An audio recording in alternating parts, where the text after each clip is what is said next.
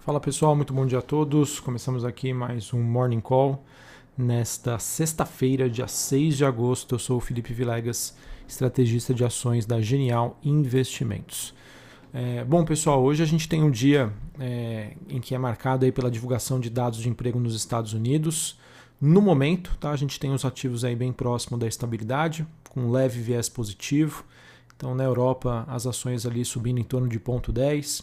Nos Estados Unidos, né, a gente tem S&P e Dow Jones com leves altas, né, a Nasdaq futuro caindo na contramão, mas uma queda muito leve, 0,13. O VIX, que é o índice do medo, bem comportado, queda de 0,81 na região dos 17 pontos. Dólar index subindo 0,18, patamar dos 92,41.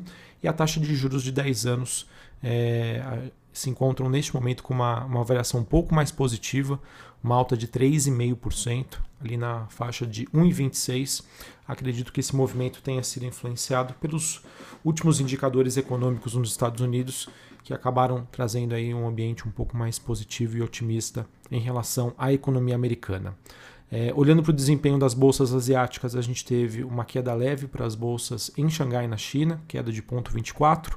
Em Hong Kong, queda de 0,10. No Japão, uma alta de 0,33. Assim, pessoal, eu, como já disse anteriormente, os ativos oscilando aí bem próximo, próximos da estabilidade. O mercado deve ficar de olho aí no, no dado sobre é, a criação de vagas de emprego nos Estados Unidos. É, esse dado aí deve ocupar a, atenção, o centro da atenção aí dos investidores. Esses dados que serão divulgados hoje às nove e meia da manhã.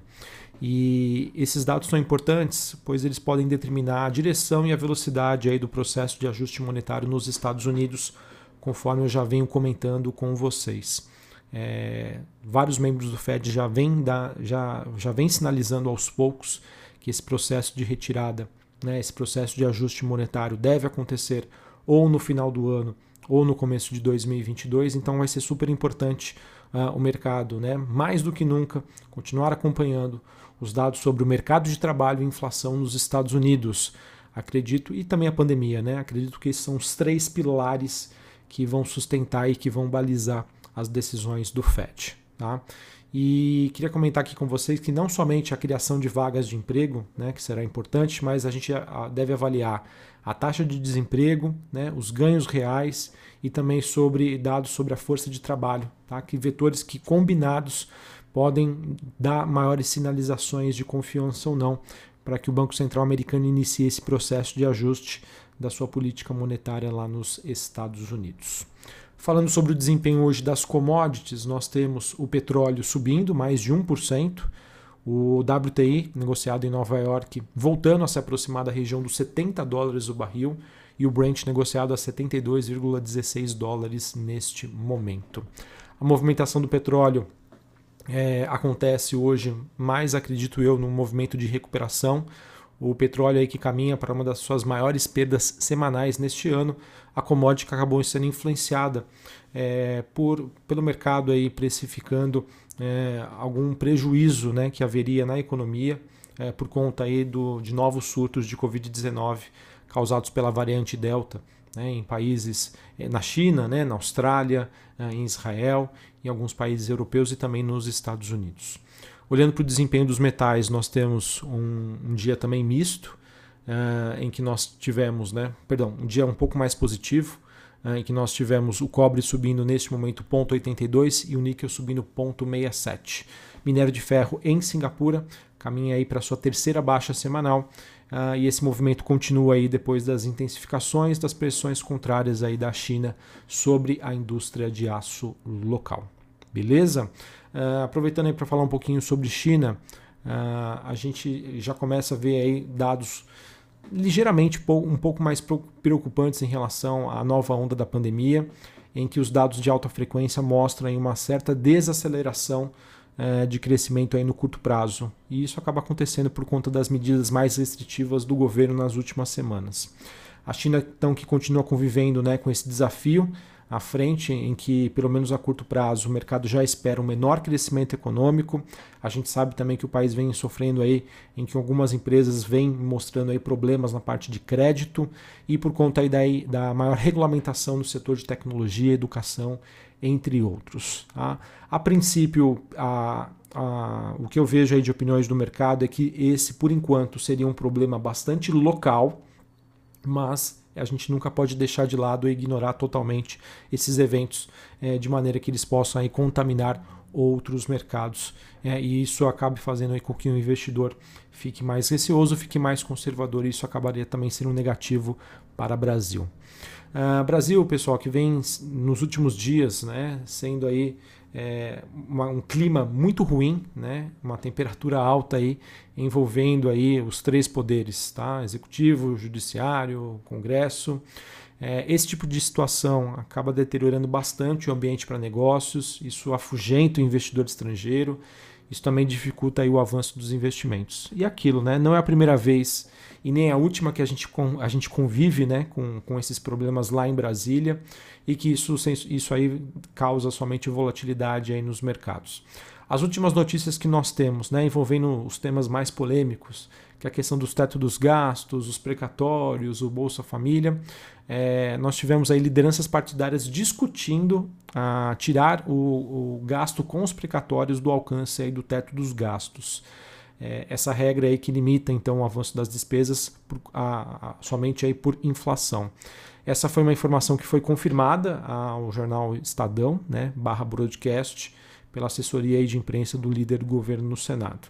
Então vamos ver aí como que isso avança hoje, né? O Brasil que tem sofrido bastante por conta destes eventos e as vias com que o investidor tem buscado as suas proteções acabaram sendo o dólar e também a curva de juros, né? principalmente os vencimentos mais longos, mais longos e isso acaba trazendo impacto sim no valuation das, das companhias. É, porém, a gente também teve notícias positivas. A Câmara aprovou ontem né, um projeto que abre caminho para a privatização dos Correios. Podemos considerar sim uma vitória da equipe econômica, a proposta que quebra então o monopólio da estatal e abre a empresa aí pública para, para capital privado. É, foram 286 votos a favor, 173 votos contrários. Uh, o plenário rejeitou aí os destaques apresentados e o texto agora segue para o Senado. Tá?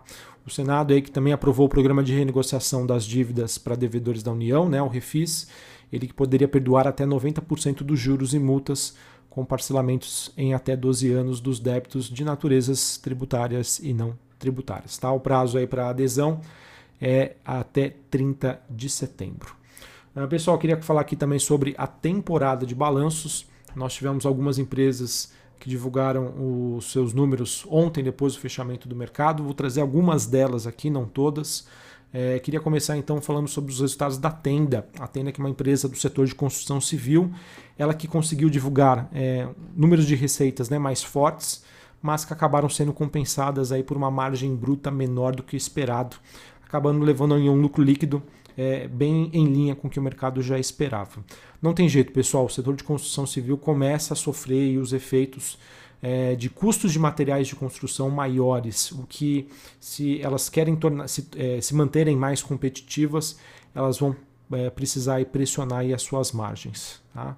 A, tenda que, por outro lado, né, vem aumentando né, os preços das suas unidades, mas mesmo assim né, ainda é um risco bastante grande que o mercado não enxerga sobre o setor como um todo né, menor margem de ganho e também o, o, esse processo de elevação da taxa de juros acaba sendo ruim, né, porque se você tem um financiamento de longo prazo mais caro, isso pode ainda pressionar bastante o setor.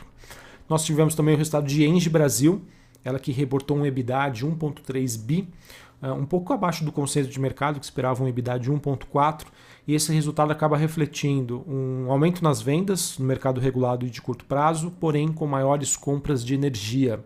A Engie Brasil é uma das empresas aí que acaba sendo impactada pela crise hídrica e de maneira a honrar os seus contratos, já que ela tem menos capacidade de produzir, produzir energia elétrica pelas hidrelétricas, né, ela precisa comprar isso no mercado livre. É, porém, a empresa tem feito um excelente trabalho aí mitigando ao máximo esses impactos. Então, apesar da gente não ver um chegar para ela um cenário a curto prazo mais construtivo por conta da, da, crise hídrica, é inegável que a empresa vem fazendo aí uma boa gestão dos seus resultados e do seu, da, da sua parte operacional. Também queria comentar aqui com vocês os resultados de JHSF, que apresentou números bem positivos no segundo trimestre de 2021, eles que vieram acima do que o mercado esperava. Uh, o destaque aí foi atribuído ao maior reconhecimento de receitas do segmento residencial, que acabaram sendo impulsionadas pelo, pelo forte desempenho de vendas do Complexo Boa Vista e também da venda de um terreno né, no Catarina Natal. Além disso, né, o segmento de shopping centers apresentou um desempenho operacional bastante robusto, Destaque aí para vendas dos lojistas que já ultrapassaram os números de 2019, obviamente comparando o segundo TRI deste, deste ano com o segundo TRI de 2019, então resultado aí bem forte para a JHSF. Hoje, após o fechamento do mercado, a gente tem a M Dias Branco divulgando os seus números. Beleza? Bom, pessoal, eu acho que a gente começa então a semana aí, o mês de agosto, né, essa primeira semana bastante tensa, com, os, com o clima aí bastante fervoroso de Brasília. Isso acaba sendo negativo porque eu ainda tinha uma certa esperança de que a temporada de balanços no Brasil, com os bons resultados, poderiam dar sustentação aí para o mercado. Mas fica difícil né, quando a gente tem esse maior clima de aversão a risco, é, dólar subindo, né, mesmo com a alta da Selic, e também a, a curva de juros absorvendo é, estes fatos. É aquilo, pessoal. Eu acho que por enquanto não existe nada de concreto, né? São ruídos, são atritos. É, a situação, sim, ela tem margem para uma melhora. É, então, é realmente assim: é monitorar, é ficar de olho e ficar atento aí às oportunidades. Tá? Eu acho que, é, por mais que a gente tenha esses conflitos políticos, é inegável que o empresário, né, as empresas brasileiras, elas no final do dia aí acabam sendo mais fortes do que isso e para o investidor de longo prazo é aproveitar aí desses espasmos para conseguir aí fazer é, boas boas aquisições, beleza? Então é isso pessoal, vamos acompanhar. Acho que hoje principal dado do dia payroll 9 e meia da manhã, dado super importante, pode até inclusive mudar a dinâmica do mercado, tá? Importante dizer, se, vier, se os dados vierem muito fortes, Tá? Não estou querendo fazer juízo de valor se isso é bom ou não para a economia americana, mas estou querendo focar na reação do mercado. Se os dados vierem fortes, dando sustentação é, para o investidor acreditar que mais cedo ou mais tarde aí vai ficar mais evidente essa sinalização de retirada de estímulos monetários as coisas aí podem é, indicar para o movimento de baixa um pouco mais forte, tá bom? E Brasil aí não tem como ficar fora dessa. Um abraço a todos, uma ótima sexta-feira para vocês, um bom final de semana, retornamos aí na segunda-feira que vem. Valeu pessoal, um abraço.